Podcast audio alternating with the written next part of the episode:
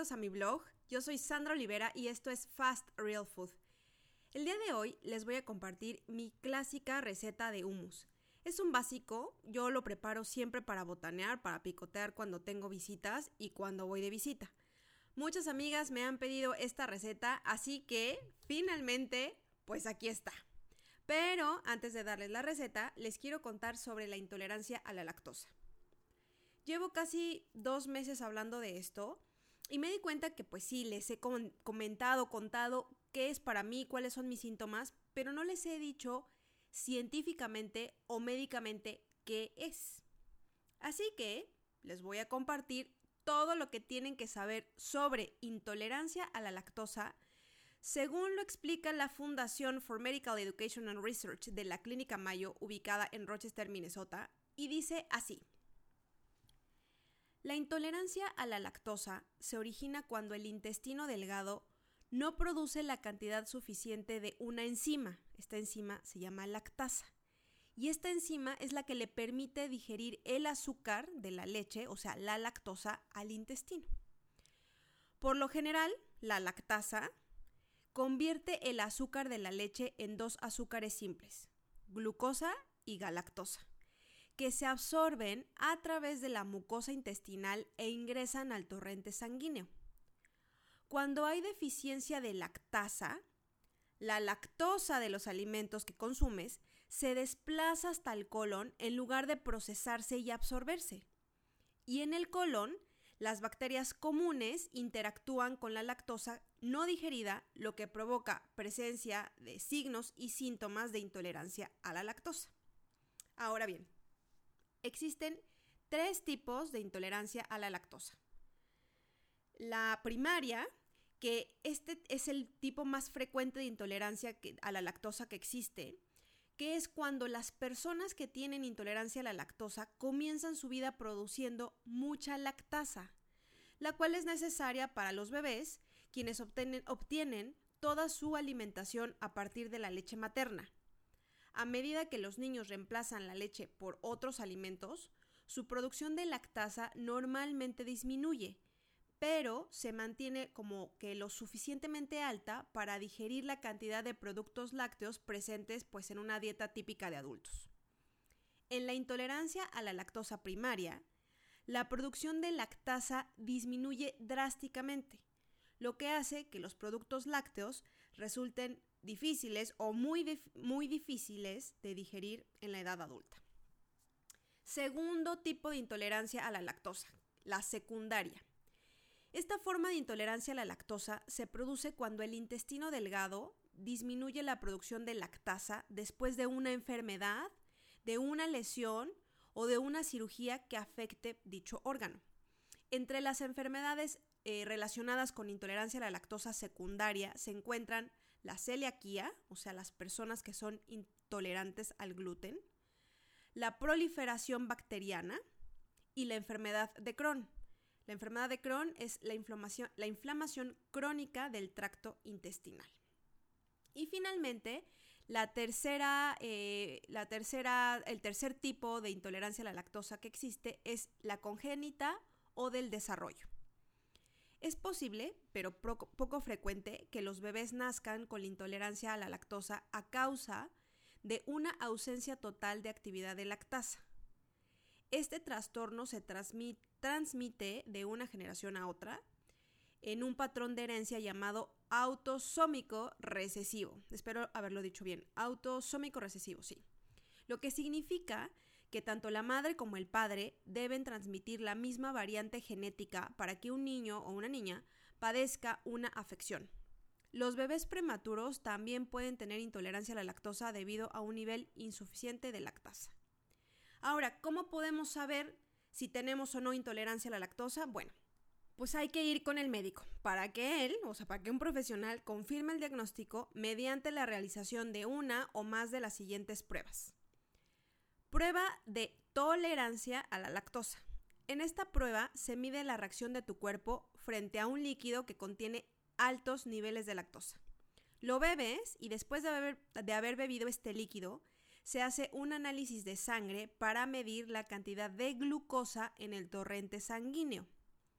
Si el nivel de glucosa no se eleva, significa que el cuerpo no digiere ni absorbe adecuadamente la bebida con lactosa. Segunda prueba, la de hidrógeno en aliento. En esta prueba se bebe un líquido que contiene altos niveles de lactosa para luego medir la cantidad de hidrógeno que hay en el aliento. Por lo general, las personas que no tienen intolerancia se le va a detectar muy poco hidrógeno. Sin embargo, si el cuerpo no digiere la lactosa, esta se va a fermentar en el colon y va a liberar hidrógeno junto con otros gases que los intestinos van a absorber y finalmente se van a exhalar. Entre mayor hidrógeno se detecte, mayor tu intolerancia a la lactosa. Y también está la prueba de acidez en heces. En el caso de los bebés y los niños que no pueden someterse a otras pruebas, se recomienda realizar esta. La fermentación de la lactosa no digerida produce ácido láctico y otros ácidos que se pueden detectar en la muestra. Pues bueno, esas son las pruebas que, existen, a lo mejor existen algunas más, son las que yo encontré eh, en, esta, en esta publicación de la Clínica Mayo. Pero pues ahora que ya saben qué es eh, la intolerancia a la lactosa, la definición médica, podemos seguir hablando de sus síntomas, en mi caso, o sea, de mis síntomas, eh, de los alimentos que yo evito y que, y que, que yo trato de, de comer, unos que evito y otros que trato de comer para controlar mi condición. Tener intolerancia a la lactosa no pone nuestra vida en riesgo, pero, pero, sí provoca una serie de malestares que se pueden evitar y así, pues, mejorar nuestra calidad de vida. En la próxima publicación les voy a contar sobre los alimentos que deben evitar y cómo pueden obtener el calcio y otros nutrientes necesarios en nuestra ingesta diaria desde fuentes o de fuentes vegetales. Eso fue todo por ahora y ahora sí, eh, vámonos con la receta. Humus clásico. Ingredientes. 150 gramos de garbanzos cocidos sin cáscara, una cucharadita de sal, una cucharada de tahini o tajina, que es esta pasta de sésamo, pasta de ajonjolí, una cucharada de jugo de limón, 20 mililitros de agua, tiene que ser hervida o purificada y si tú lo deseas puedes agregar también un diente de ajo. Preparación 1. Poner en la licuadora el agua. 2. Agregar los garbanzos y mezclar. 3.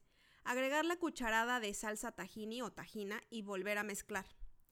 Si no tienes esta pasta y tu licuadora es súper potente, puedes agregar una cucharada de sésamo o ajonjolí. ¿Qué pasa si no tienes ni esta salsa de tahini o tajina, ni tampoco tienes el sésamo? No lo agregues, no pasa nada. También queda muy rica la preparación.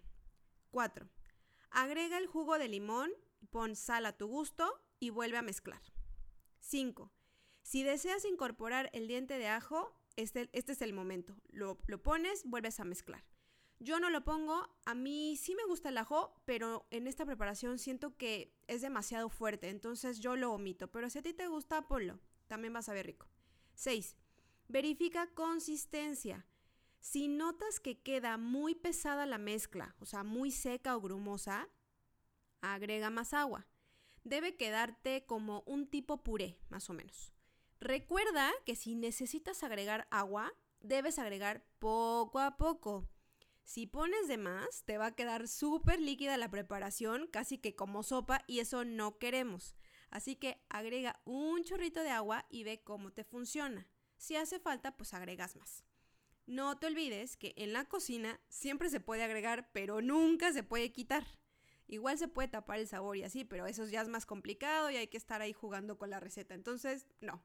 Pon de a poco, ve cómo te funciona y no te, no te vayas así al chancho, como decimos en Chile, o sea, no le pongas demasiado, poco a poco. Y eso es todo, ya te quedó tu hummus. Como tip te digo que para presentar este plato, elijas un bowl o plato hondo, coloca bien al centro el hummus y con una cuchara dale como formita por arriba, haciendo así como una especie de heces, para que se quede como, no sé, una pequeña, muy, muy pequeña cuenca. Vierte por encima un poco de aceite de oliva y si tienes, espolvorea un poco de paprika, que es polvo de chile, o pimentón en polvo. Si no tienes ninguno de estos dos, puedes poner semillas de sésamo o ajonjolí, ya sea negro o blanco tostado. Y si tampoco tienes, pero te gusta el picante, puedes agregar por encima hojuelas de chile o este ají martajado de árbol. Para mí la decoración de los platos es básica, porque puede ser algo súper, súper, súper sencillo, pero cuando está bien presentado, ahí no sé por qué siento que como que se te antoja hasta más. En una próxima publicación les voy a hablar sobre eh, la presentación y decoración de sus platillos. Pero por ahora los dejo. Les agradezco mucho haberme acompañado el día de hoy con esta publicación. Nos leemos o escuchamos la próxima semana con más de la intolerancia a la lactosa y otros temas más. Yo soy Sandra Olivera y esto es Fast Real Food. Hasta la próxima.